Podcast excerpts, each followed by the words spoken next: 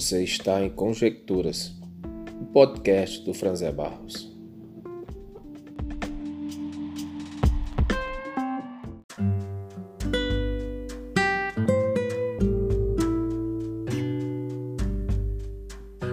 Designado survival, eu acho que a expressão é essa, no português seria o sobrevivente designado, é uma série de televisão americana de 2016 que particularmente eu gostei muito. Na temporada 2 acontece um surto de, de gripe, uma gripe é, atípica, não é gripe comum, e 33 milhões de pessoas no território americano podem é, morrer da, da contaminação em um intervalo de três dias. Aí, o que é interessante é que a, no filme a indústria farmacêutica, uma das indústrias farmacêuticas, descobre a cura. É uma droga não testada em massa, mas é que há um poder de cura na droga.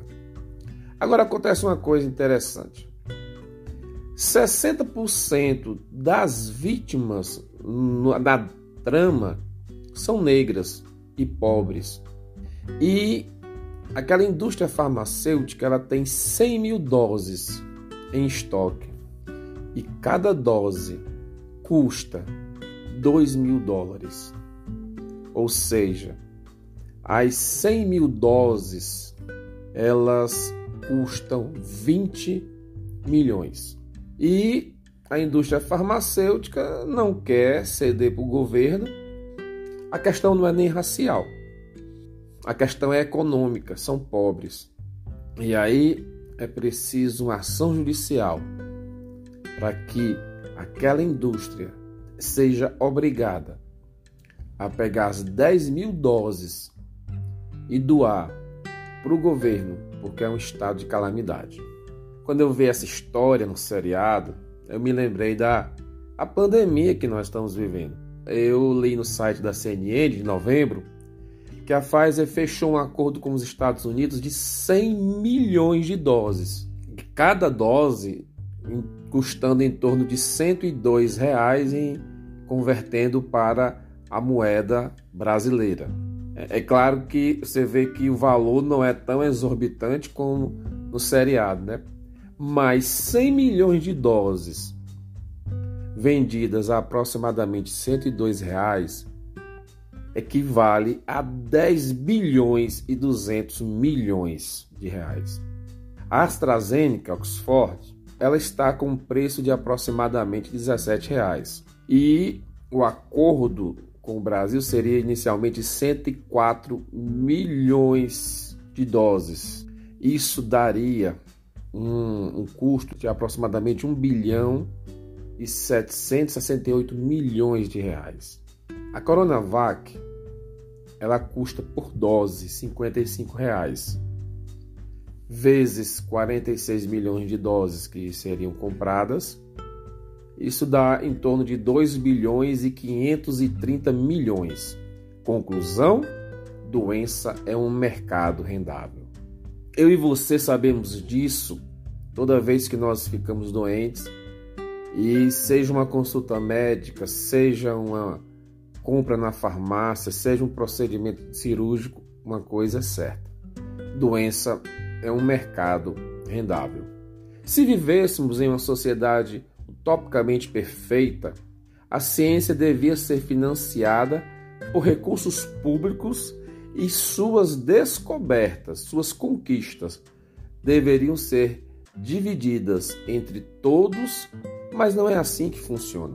A realidade dos avanços de diagnóstico por imagem, a comunicação digital por videochamada, a possibilidade de fazer videoconferência com até 500 participantes, viagens aéreas supervelozes, realidade virtual e aumentada, carros autômatos, impressão 3D, transações financeiras digitais, automatização de casas, tudo isso é uma realidade no mundo que nós vivemos, mas é pura ficção científica. para uma grande parcela da população. Algum tempo atrás eu vi numa emissora de TV uma propaganda de como seria o mundo do futuro com base nos avanços tecnológicos. O que essa propaganda enganosamente passa para aqueles que a veem é que esses avanços tecnológicos seriam usufruídos por toda a população mundial e isso é uma utopia. Para você ter uma ideia, 10% da população mundial vive em extrema pobreza. 150 milhões em pobreza extrema é mais ou menos você colocar toda a região Nordeste e Sudeste junta. Cerca de 14 milhões vivem com aproximadamente 10 reais por dia. Isso é aproximadamente o estado da Bahia.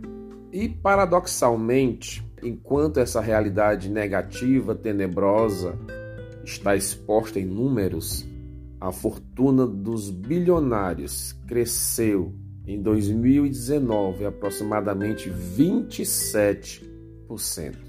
Resumo: o mundo em que nós vivemos é um mundo injusto.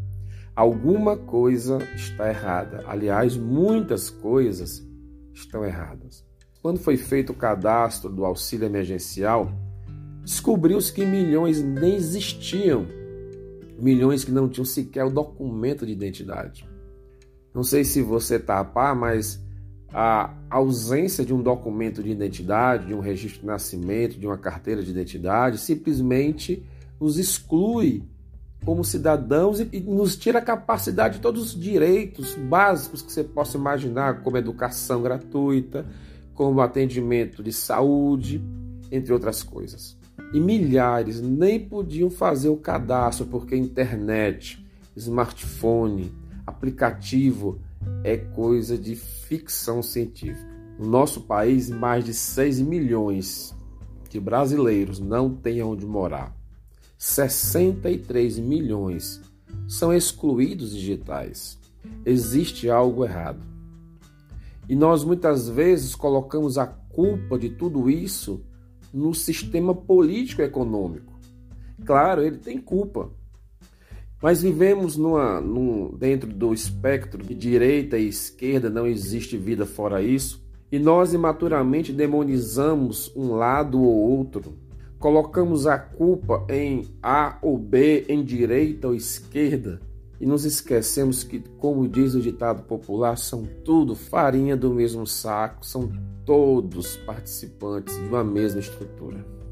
Nós precisamos identificar onde está o erro, nós precisamos é, sair dessa limitação ideológica, político-partidária entendermos que os problemas são muito maiores e que a política que aí está não tem nenhum interesse de mudar não só a nossa sociedade como como o Brasil, mas o mundo como um todo.